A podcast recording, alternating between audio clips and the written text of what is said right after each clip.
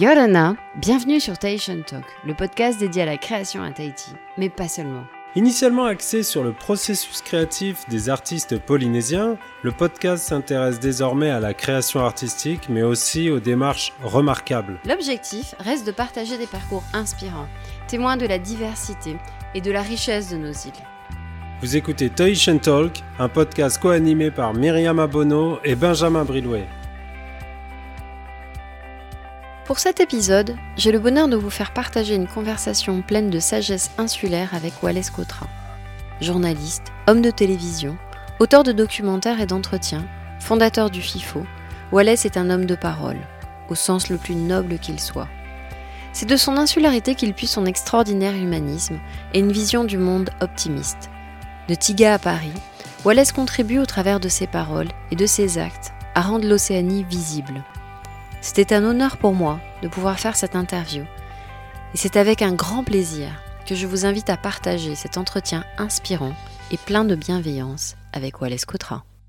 Wallace Cotra, bonjour, merci de nous rejoindre sur le podcast. Bonjour, bonjour Myriam.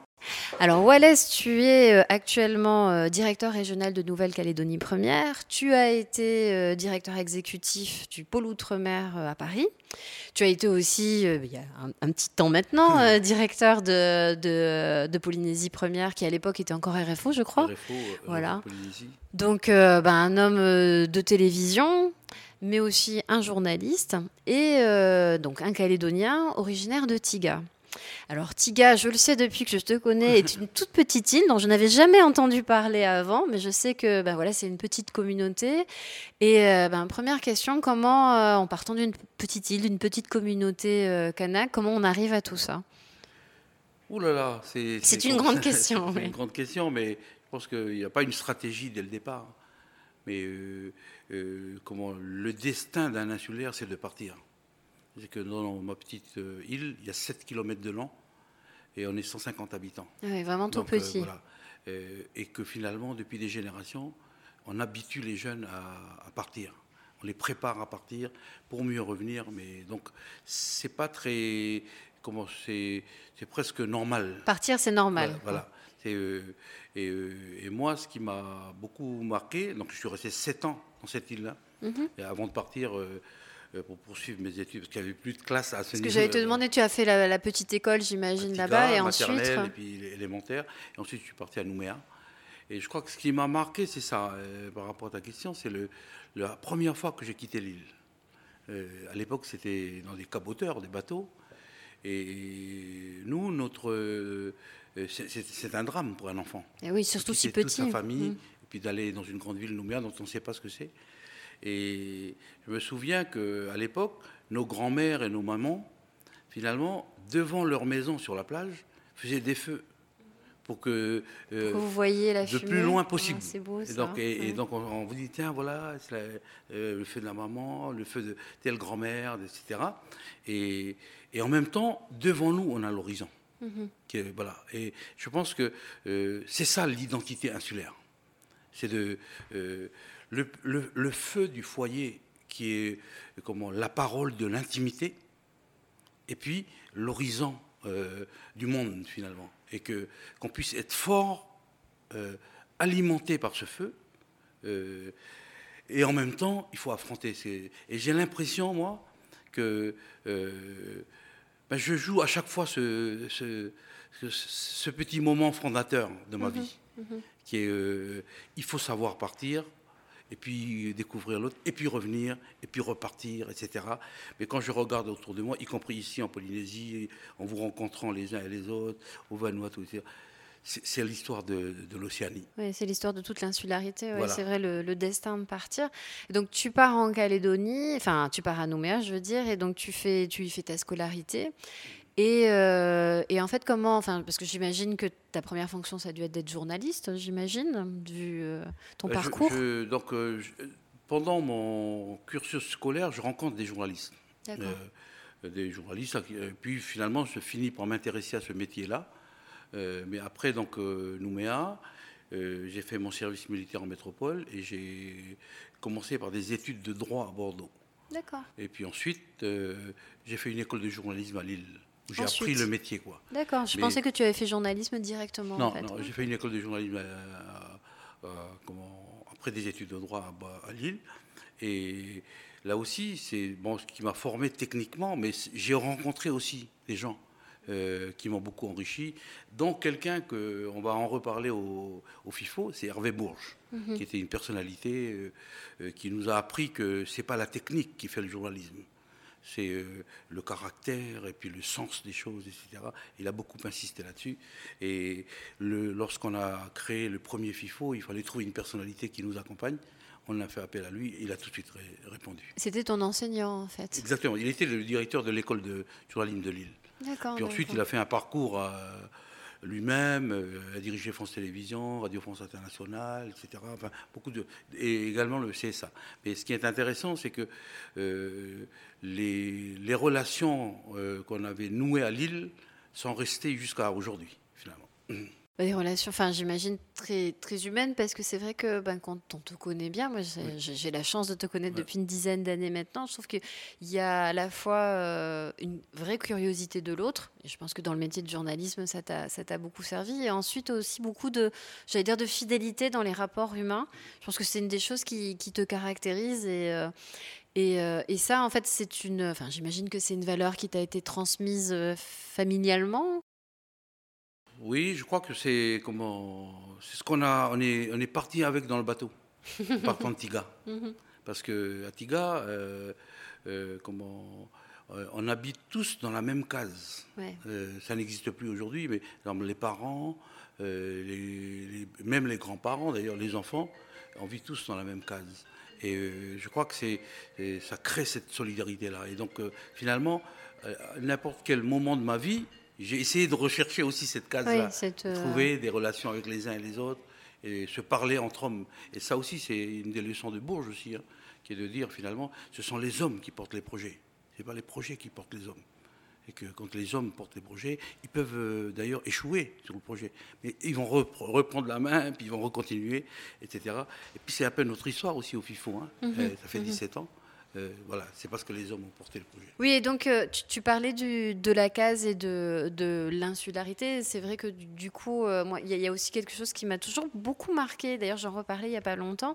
C'est alors j'ai découvert avec toi que le mot parole en fait, n'avait pas avait un sens particulier chez les Calédoniens parce que bon, pour moi, la parole c'est le fait de parler, et, je trouve que chez vous il y a vraiment quelque chose de presque sacré, de mm. sanctuarisé, de, et c'est un mot qui revient souvent dans, dans la bouche des, des Kanaks, hein.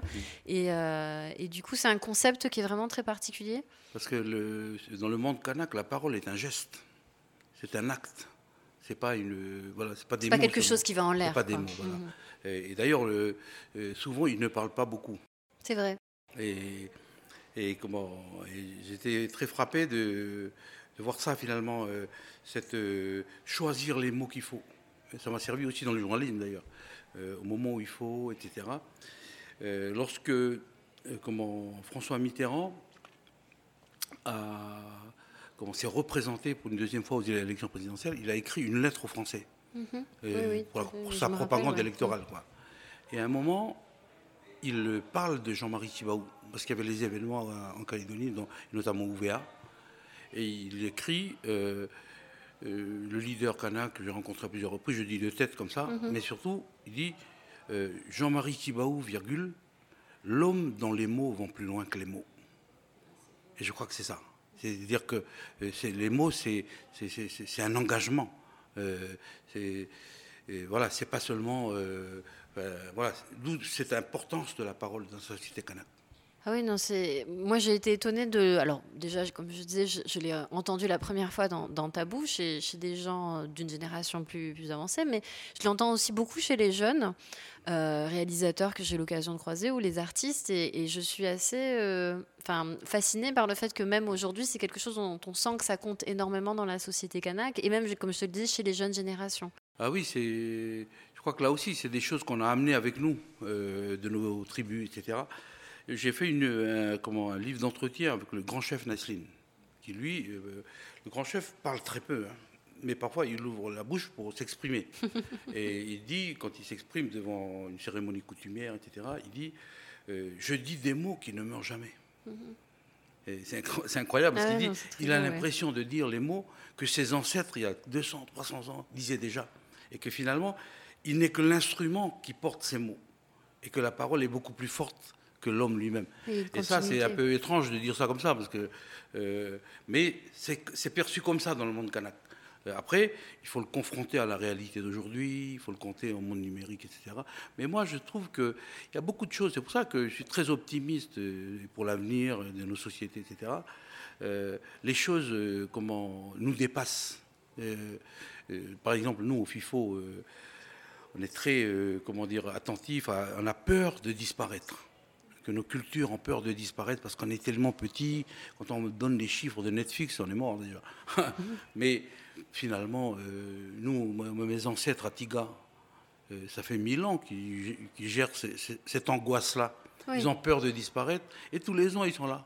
Ils l'ont dépassé quand même. et tous les ans, ils parlent de leur angoisse. Mhm, Mais ça mhm. fait déjà mille ans qu'ils en parlent. Mhm. Donc, euh, je crois qu'il y a une sorte de, comment, de génie comme ça des peuples qui fait qu'il faut faire attention, il faut, faut qu'on fasse ce qu'on fait là, c'est-à-dire qu'on mmh. réfléchisse, qu'on essaie de se définir des stratégies, mais euh, euh, comment la parole va nous survivre. Mmh. Mmh. Tu, parlais de, justement de définir des stratégies, puis c'est quelque chose que tu évoques aussi beaucoup au FIFO, et mm. je t'ai entendu l'évoquer dans d'autres interviews autour de la question des contenus et du fait que ben, c'est à nous, en fait, océaniens, polynésiens, kanak, euh, de produire nos propres contenus et donc du coup de prendre la parole. Et au travers du FIFO et d'autres manifestations d'ailleurs hein, auxquelles tu participes, il y a vraiment cette idée de d'amener les jeunes à mm. prendre la parole, de les amener euh, ben, à exprimer le monde tel qu'il le perçoivent. Alors j'imagine que ça vient aussi de ton parcours du coup, mais alors du coup, toi quand tu étais jeune, est-ce que c'était quelque chose qui était difficile? Est-ce que tu penses que c'était plus difficile quand tu as commencé que ça ne l'est maintenant? Dans le monde kanak, euh, c'est peut-être un peu plus compliqué, parce que, enfin, de notre génération. Mhm. Parce que nous, on nous apprend à nous taire. Euh, à écouter, etc. Donc, euh, et puis moi, je fais une profession où c'est moi qui parle, etc. Donc il a fallu à la fois dépasser ça? Dépasser ça. Et puis je pense qu'il a fallu apprendre à dire la parole des autres mhm. avant de dire sa propre parole. Je crois que c'est ça qui m'a que j'ai compris finalement. Et, il se trouve que pendant cette période-là, en Nouvelle-Calédonie, c'était important que, les paroles des gens s'expriment, quoi. Que ce soit les Kanaks, les Caldoches, les on vivait une sorte de mutation très profonde de nos sociétés. Et, mais moi, professionnellement, euh, ça m'a appris cela, euh, à dire les paroles des autres, à porter les paroles des autres. Et euh, je crois que c'est un peu le, comment, un des fondamentaux, des fondamentaux du journalisme.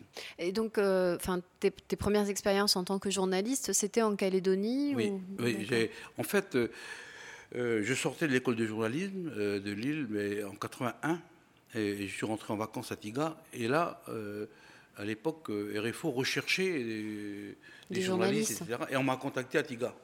Bon. Par le téléphone Oui. À l'époque, c'était des télégrammes. D'accord. Et donc, c'est. un itinéraire rare parce qu'en général on est pigiste, etc. Euh, et en fait, après, et ensuite, donc ils m'ont intégré. J'ai commencé par un stage en Guyane et ensuite un poste en Guadeloupe. Et ensuite, je suis venu en Nouvelle-Calédonie, ce qui m'a permis de découvrir l'outre-mer. Ce que après je rencontrerai dans ma vie aussi. Euh, que finalement, euh, c'est important, l'Océanie, le Pacifique, etc. Mais il y a d'autres univers qui existent, euh, qui sont aussi passionnants, avec des histoires plus difficiles encore, etc. Et que finalement, à un moment, j'allais être au service de cette outre-mer-là. mais c'est dès le départ que ça s'est fait. c'est bien, c'est intéressant. Et donc j'imagine que bah, justement pour toi, qui vient d'une île, mais qui a l'occasion comme ça d'aller dans d'autres, dans d'autres univers d'outre-mer, ça doit être une confrontation aussi avec l'autre, avec des cultures différentes et semblables en même temps, en fait En fait, euh, comme je te disais tout à l'heure, euh, comment, la première difficulté, ça a été Tiga. Hmm.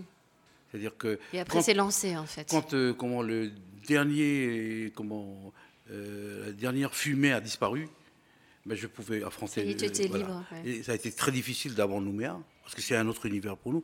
Mais ensuite. Euh, chaque nouveau pas, en fait. J'étais préparé à ça. Je pense que psychologiquement, j'étais préparé à découvrir. Et, en plus, j'étais passionné par ça. Par, j'aimais bien discuter avec les, les, Amérindiens en Guyane, avec les Bouchinangués, avec les Créoles, avec les Runonais, enfin partout quoi j'allais. la rencontre de voilà, les, les, pêcheurs, les, les agriculteurs, les hommes politiques, enfin tout, tout le monde quoi. Voilà, moi, venant de Tiga, tout, tout ce que rencontré voilà, mmh. m'apportait quelque chose. Mmh, mmh, Et donc, du coup, quand tu rentres en Calédonie, tu es resté exercer pendant combien de temps en tant que journaliste avant de rebouger? C'était sur une période Une dizaine d'années. Une ah, dizaine d'années. Une dizaine d'années. Et puis ensuite, c'est pas par choix euh, professionnel. Euh, j'ai eu un enfant sourd. Et, euh, en Nouvelle-Calédonie, à cette époque-là, il n'y avait pas de structure pour cet enfant. Euh, pour mon fils. Et donc, on a dû partir à Paris pour qu'il puisse avoir une. Être appareillé, suivi, Et puis, avoir une formation, avoir une école, etc. Euh, et donc, il a été pris en charge. D'ailleurs, il est actuellement journaliste aussi. Et, il fait des magazines dans une émission de France 5 qui s'appelle L'œil à la main. Mhm. Euh, et puis, il a suivi son cursus. professionnel, et j'étais parti pour ça. Et donc, quand je suis arrivé à Paris, à l'époque RFO, donc au siège des RFO, j'ai découvert un autre euh, comment, univers professionnel. Euh, et puis j'ai exercé à Paris, quoi. Donc euh, avec cet univers parisien. Là aussi d'autres rencontres, d'autres rencontres, voilà, etc. Et puis et j'ai appris beaucoup de choses à me débrouiller tout seul. C'est-à-dire que j'étais euh, journaliste à Nouvelle-Calédonie où je connaissais presque tout le monde. Mhm. Oui, bien sûr, avec un certain confort quand même. Voilà, puis j'arrive à Paris où la première conférence de rédaction, je ne connaissais personne. Donc il a fallu retisser tous les liens, etc. Oui, puis avec des codes, des codes qui ne sont pas les mêmes aussi, euh, de comportement, de parole, de tout ça, oui, d'accord. Prendre tout ça. Et puis ensuite, euh, donc, après, j'ai gravi les échelons, chef de service du service politique, rédacteur en chef, euh, de notre euh, siège à Paris. Euh, et ensuite, on m'a proposé la direction régionale de la Nouvelle-Calédonie. Je suis allé, je suis revenu à Paris, au moment où on lançait François d'ailleurs. C'est très marrant parce que j'étais au début et à la fin de François. C'était un destin. les les, les, relations internationales, et puis voilà. Puis je suis revenu. et ensuite, on m'a proposé la Polynésie. Où tu n'étais jamais venu avant Si j'étais venu. Comme ça, euh, rapidement, même pas. D'accord. Voilà. Et donc, je suis venu là, comme directeur régional, d'où le FIFO, hein, avec Alain Mona, on, lance le FIFO, etc. Je suis retourné à Paris, euh, puis après, on me repropose la Nouvelle-Calédonie, j'ai fait des allers-retours. Mais en gros, j'ai fait près de plus de 20, ans euh, en métropole. Oui et euh, beaucoup, à beaucoup de postes différents, avec, comme tu disais, des, naissances de projets et, euh, des fins et tout ça. Donc, euh, j'imagine un, parcours très varié. Mais du coup, en fait, c'est donc pas par choix, mais c'est la vie en fait qui t'a qui t'a amené à, bah, à, sortir, parce que j'imagine que tu t'étais jamais rêvé directeur régional ah non, ou non, voilà, tu l'avais pas envisagé du tout. Non, moi, je, vraiment, ce que j'ai rêvé, c'est d'être journaliste. Je mhm. crois que c'est ça mon métier de base. Après, la vie a fait que voilà, c'est je suis devenu un cadre et puis gérer des équipes, etc. Mais, euh, mais du coup, ça t'a jamais quitté non plus enfin, je... Oui, d'ailleurs, même comme, euh, par exemple, quand j'étais directeur régional en Polynésie, euh, c'est là comment, où j'ai fait le documentaire Le Pardon. Oui, où, le pardon. justement, c'est ce que j'allais te demander. Alors que j'étais directeur régional, mais enfin, à cette époque-là, maintenant, ça va, ça va être plus difficile pour nos cadres. Difficile, bien sûr. Mais à l'époque, J'étais directeur régional, mais je faisais aussi des magazines. Et puis s'il fallait que je collabore à une émission, je collabore aussi. Et puis tu t'es aussi mis à écrire des livres. Enfin, c'est ce que j'allais te demander. Est-ce que c'est justement parce que du coup, tu étais peut-être à un poste plus euh, technique ou administratif, j'allais dire, et moins, moins sur le terrain, que du coup, tu as eu envie justement de, bah, de faire du documentaire, de t'intéresser à l'écriture?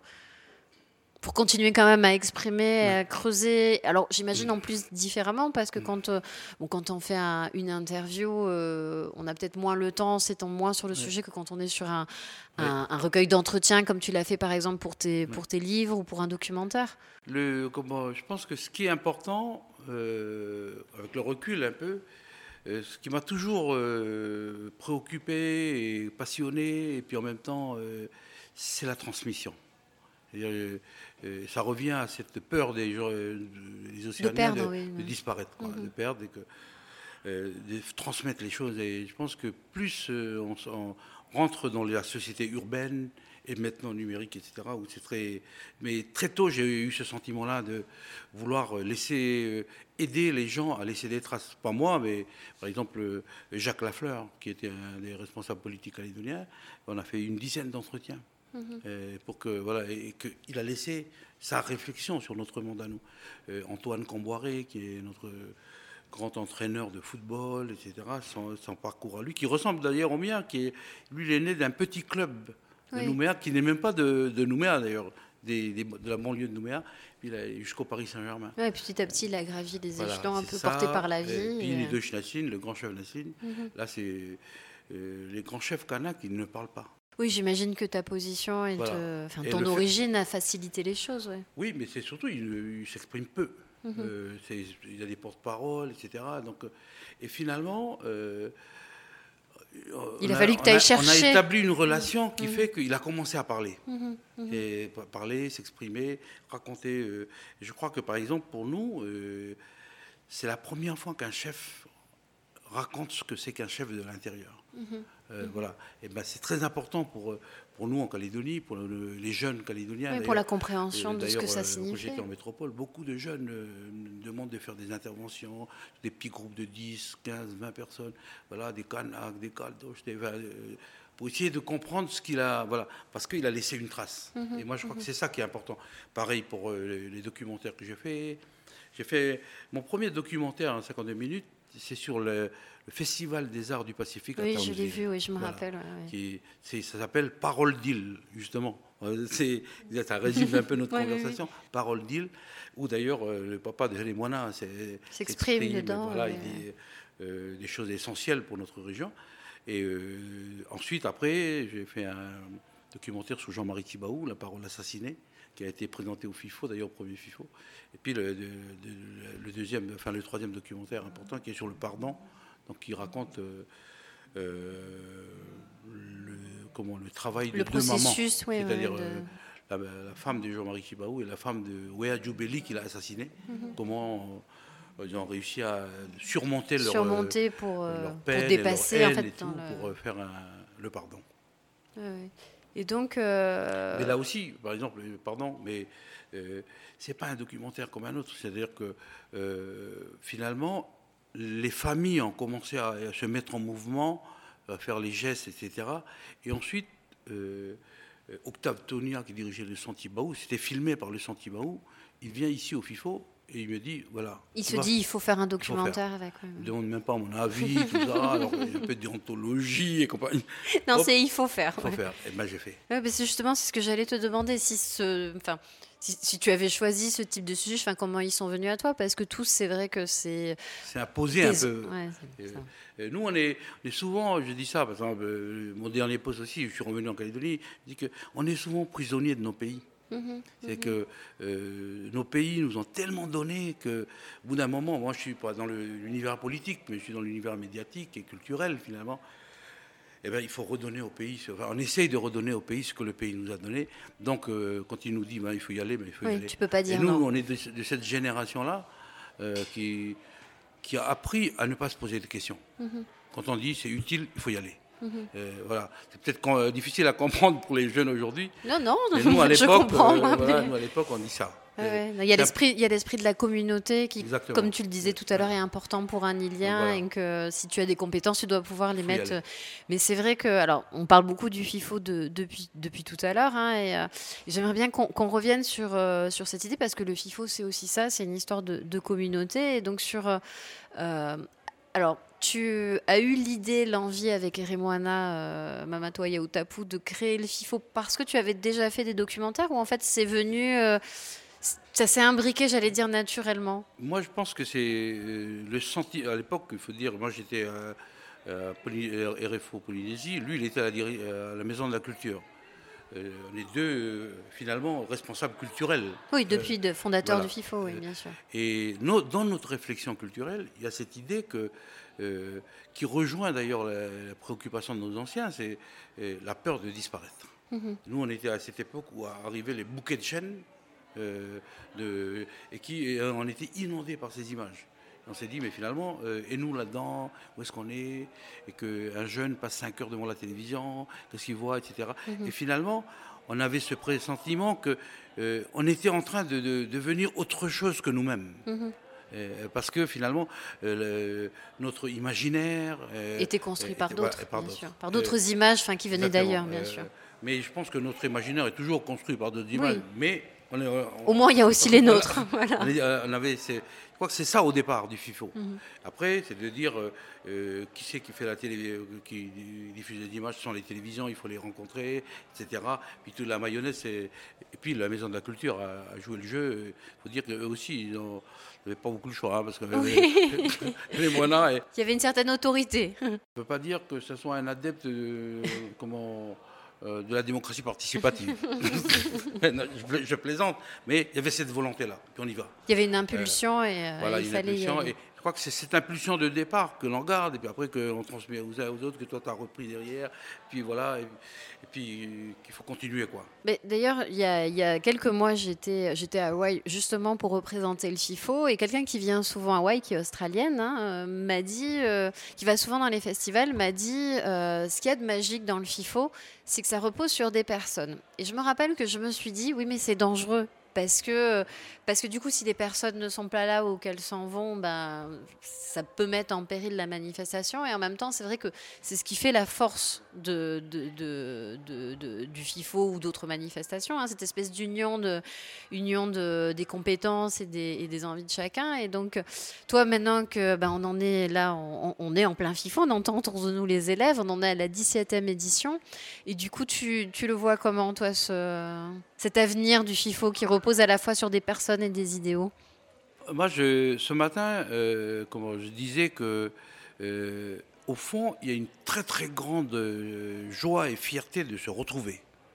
et ça, il faut le, dans le monde qui va venir dans 10 ans, dans 20 ans, les jeunes qui vont nous écouter, c'est très très important parce que en, comment, en Océanie, notre culture est plus forte que notre géographie la géographie euh, nous éparpille.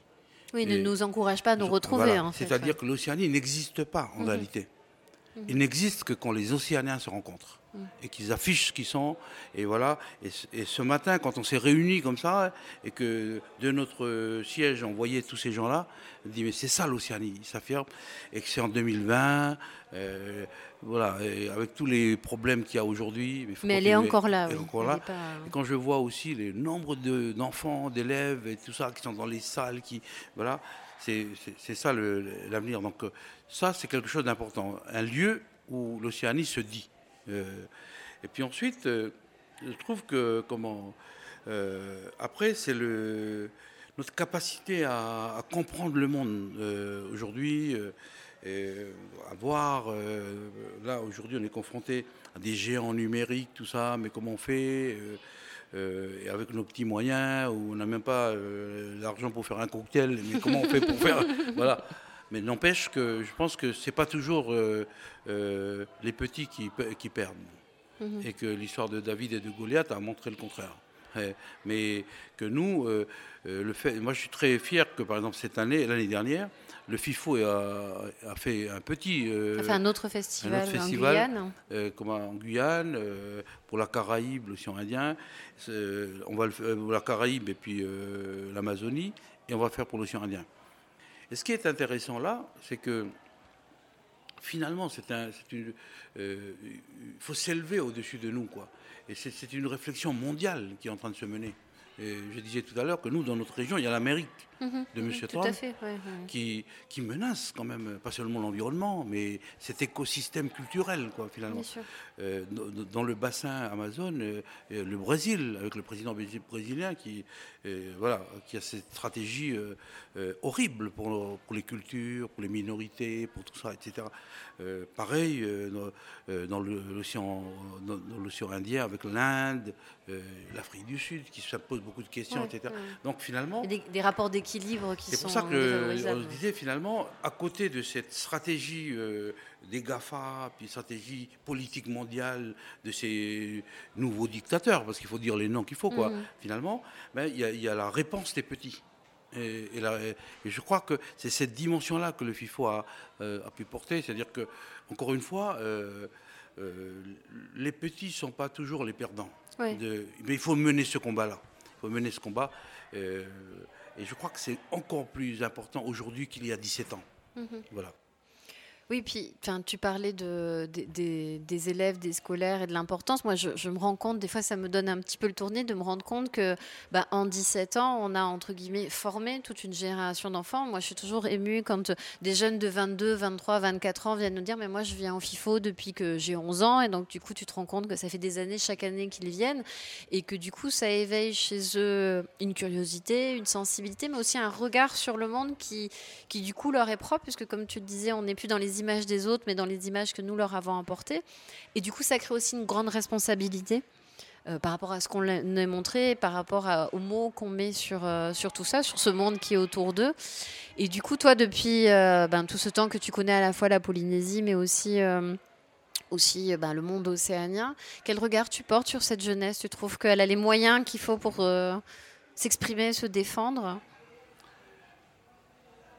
Y a des aspects où, euh, qui sont inquiétants. Mhm. Puis des aspects qui sont comment d'avenir aussi. Hein. Finalement, euh, et c'est pour ça qu'il faut faire très attention à tout ce qui est autour de nous. D'abord, euh, je trouve que c'est la fragilité qui est notre force. C'est difficile à expliquer, mais ce que je disais tout à l'heure par rapport à, à mon histoire à moi, c'est euh, la fragilité de ces petits feux que je voyais s'éloigner. Parce que ça, le foyer qui est là. Donc nous, dans nos familles, il faut transmettre aussi. C'est important. Il ne faut pas l'oublier. Il faut transmettre cette intimité de ce que nous sommes. Puis après, il faut s'organiser dans la société euh, pour euh, faire en sorte que ça existe, qu'il y ait des référents. On ne va pas lutter contre Netflix. Hmm. c'est impossible. Mais il faut l'utiliser. Il faut, des, il faut des points de repère où les gens disent ça, c'est moi, quoi. Mhm. Après, euh, je vais découvrir le monde, je vais voir ce qui se passe ailleurs, ça m'intéresse, etc. Il ne faut pas fermer les jeunes au monde. Mais euh, euh, voilà, et je crois que quand on regarde en transversal comme ça nos, échanges culturels, etc., c'est la prise de conscience de ce qu'il y a de beau en nous. Mhm. c'est très fort. et ce qui est beau en nous nous permet de voir ce qui est beau en l'autre donc, euh, je pense que ça permet la relation, euh, ça permet l'enrichissement, etc. Quoi. Euh, nous, on ne regarde pas ce qui est bon en nous pour dire à tout le monde, on regarde C'est moi le meilleur, oui, bien sûr. C'est moi le meilleur, voilà. Mhm. C'est parce que c'est un moyen de découvrir l'autre. Et on ne peut pas voir ce qui est beau en l'autre si on a une vision dégradée de soi-même. Bien sûr. Si, voilà, c'est Jean-Marie Thibault, il disait souvent, ne soyons pas des clochards culturels. Mhm. Voilà, nous, on est riches aussi voilà. Et donc, je crois que derrière le FIFO, c'est ça aussi. Et ce qu'on a à transmettre aux jeunes, c'est de dire regardez bien ce que vous avez en vous. Il y a des perles mhm. euh, que vous avez. Ben, il faut le partager. Soyez-en fiers et restez debout. et puis il faut le partager avec les autres. Les autres, ils ont besoin de ça. Euh, un peu comme euh, on voit aujourd'hui cette histoire fantastique du Holy Tahiti. Mm cette danse qui a été inventée ici, euh, avec des gestes qui voyagent, puis qui est en train d'aller partout. Et je suppose que quand le japonais danse le Holy Tahiti, ben, c'est pas tout à fait le Holy Tahiti. Non, apparemment, c'est pas euh, tout à fait ça, mais bon. Mais c'est important, c'est cet échange-là, quoi, finalement. Parce qu'on est fier de ce que euh, c'est le. Et puis quand on vient oui, et puis ils le font parce qu'ils trouvent ça beau et qu'ils ont envie de partager quelque chose, bien sûr. Quand on vient on voit bien qu'il y a une fierté de. Ce, voilà. Mais après, on transmet. Ben, on rejoue cette histoire-là à chaque fois. D'accord. Alors juste, euh, parce que bon, on est en plein FIFO, je sais que tu es très occupé, mais je voulais quand même te demander deux petites choses. Euh, est-ce que tu écoutes des podcasts? Est-ce que tu, euh, tu, es un amateur ou pas de podcasts? Toi ben, qui es un homme de télévision, et je sais que tu t'intéresses aux médias. voilà. J'aime bien la radio et la presse écrite finalement. C'est très marrant, parce que j'ai travaillé plus en télévision. Mais oui, j'aime bien. je pense que ça, les podcasts notamment, euh, alors, j'ai pas le temps d'écouter souvent, bien sûr, mais bien, ça introduit la relation. Ça introduit voilà, ce dialogue que nous avons, finalement, et puis en même temps, ça s'émancipe du temps que l'audiovisuel. Voilà. Et donc, euh, euh, ça permet. Euh, Une nouvelle production de contenu et d'échanges. Voilà, et, ça permet d'avoir accès à des choses qui sont de l'ordre de, comment, de l'intime et de la complexité on peut discuter, voilà, parce que euh, s'il fallait expliquer euh, les fumées de Tiga en 30 minutes, 30 secondes, ben là, on est mal barré. Mais il a fallu du temps pour que dise, mais en fait, c'est quelque chose qui est presque fondatrice, dans, Mhm. voilà, etc. Et, et bon. Donc du coup, ouais, c'est un, voilà, c'est un, un support que tu aimes bien. Et du coup, tu auras un podcast que, à nous recommander qui, ou pas du tout euh, sur... euh, non?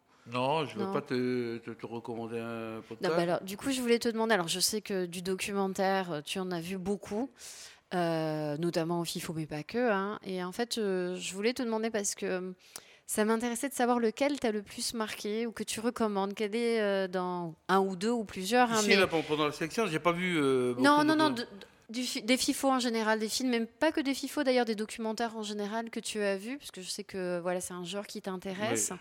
Un qui aurait vraiment euh, marqué quelque chose ou qui t'aurait. euh, euh, puis en plus, euh, euh, c'est- très difficile de, euh, de choisir dans tous les documentaires que j'ai pu voir. euh, mais je trouve que finalement, dans le premier FIFO, euh, c'est un truc qui est un peu maladroit dans la construction, etc. Mais il y avait euh, un documentaire euh, euh, qui était intitulé Mahoul efféminé. Oui, je me rappelle, je l'ai vu. ouais, Voilà, ouais, c'est. Et, et ben, je trouve que dans la. Comment dire. ça dit beaucoup de choses de nos sociétés finalement, euh, la manière d'accepter l'autre, euh, etc. Et alors, c'est Le regard qu'on peut le poser, regard sur l'autre et tout.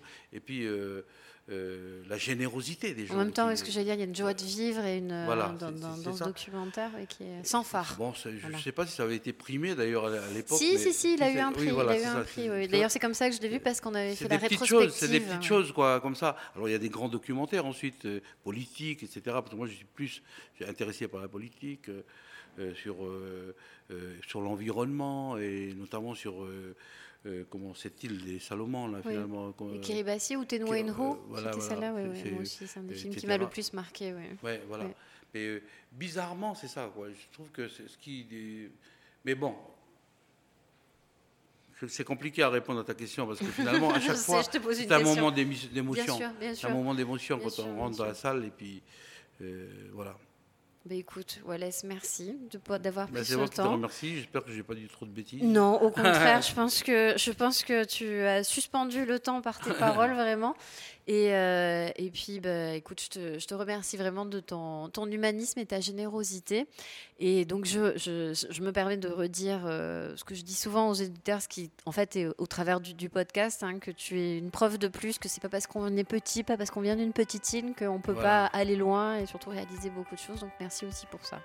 Merci. Merci à toi. Merci Myriam. Merci d'avoir écouté ce podcast. Tous les liens cités dans notre entretien sont disponibles sur notre site internet. Vous pourrez également ainsi en apprendre plus sur notre invité du jour. N'hésitez pas à vous abonner au podcast, à laisser un commentaire et une note sur les plateformes d'écoute. Cela nous aidera à le faire connaître et ça nous encourage énormément. Merci de votre soutien. Marururua.